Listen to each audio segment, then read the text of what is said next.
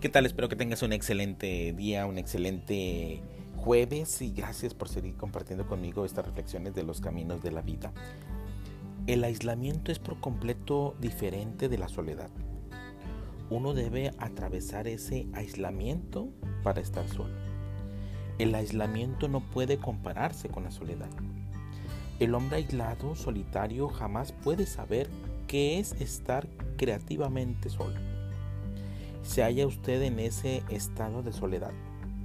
Nuestras mentes no están integradas como para estar solas.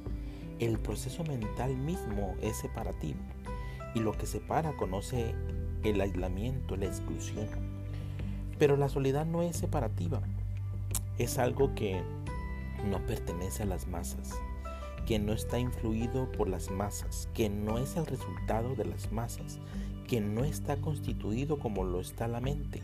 La mente es de las masas. La mente no es una entidad sola, creativa, puesto que ha sido ensamblada, fabricada en el curso de los siglos. La mente nunca puede estar sola, jamás puede conocer la soledad, pero al percibir su aislamiento cuando atraviesa por, eh, eh, por él, surge a la existencia esa soledad. Únicamente entonces puede existir aquello que es inconmensurable. Desafortunadamente la mayoría de nosotros busca la dependencia. Queremos depender del esposo, de la esposa, del amigo, de la amiga, del novio, de la novia, de compañeros.